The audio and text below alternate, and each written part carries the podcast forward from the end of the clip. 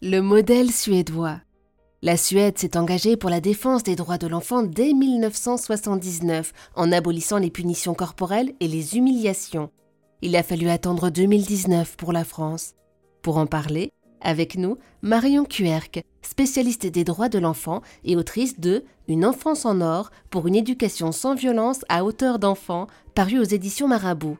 Bonjour Marion. Bonjour Eva. En France, il y a une terrible légende qui ouvre la porte à des comportements affreux. La légende de l'enfant roi. Je pense que si à chaque fois que quelqu'un disait enfant roi, on répondait enfant sujet de droit, on déplacerait en fait la discussion dans le bon sens pour les droits des enfants. Parce que la question en fait, elle est là. L'enfant roi, c'est quoi? C'est l'idée finalement que l'enfant est un être qui veut détenir le pouvoir et qui peut détenir le pouvoir aussi face à l'adulte qui va donc du coup se retrouver objetisé par l'enfant. On déplace totalement le problème. Dans la relation adulte-enfant, l'enfant est la personne qui n'a pas le pouvoir l'enfant n'a pas le pouvoir ni biologiquement ni structurellement face à l'adulte.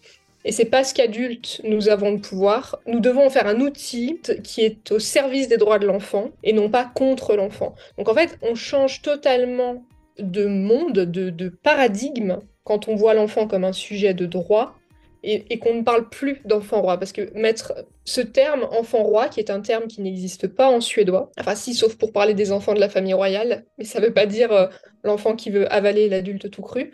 L'enfant roi, c'est un terme qui déplace le problème sur l'enfant.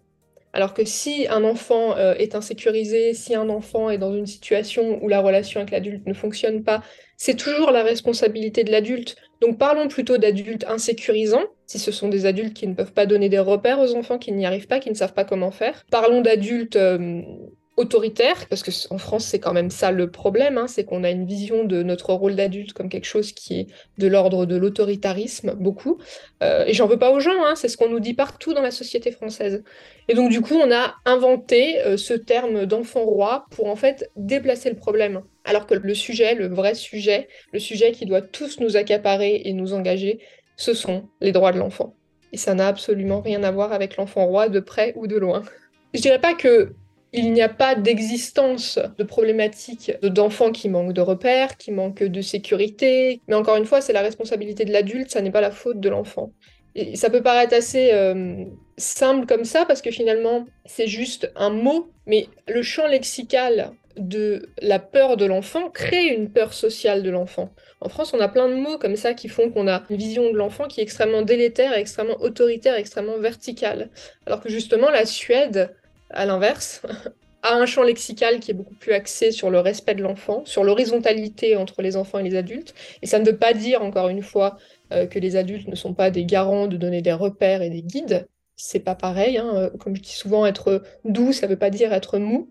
Et donc, du coup, eh ben, on a des termes comme la hauteur d'enfant, les enfants hauteurs, ce qui est gentil pour les enfants, plein de termes en fait dans le champ lexical quotidien des adultes qui n'existent pas en français et qui viennent dessiner euh, un discours axé sur les droits de l'enfant qui est orienté vers l'enfant. C'est le principe même de la hauteur d'enfant, hein, être orienté vers l'enfant. La hauteur d'enfant, c'est quand nous, adultes, allons essayer, depuis notre position d'adulte, de comprendre les enfants selon leur propre perception du monde. C'est donc une posture pleine de confiance. Et les enfants auteurs, ce sont les enfants eux-mêmes qui vont nous aider avec leur propre perception.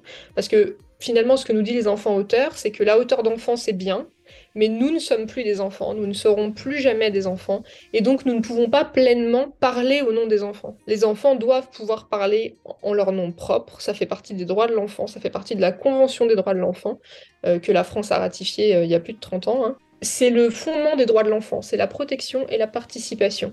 Et la participation, c'est les enfants auteurs. Merci beaucoup, Marion Cuerc.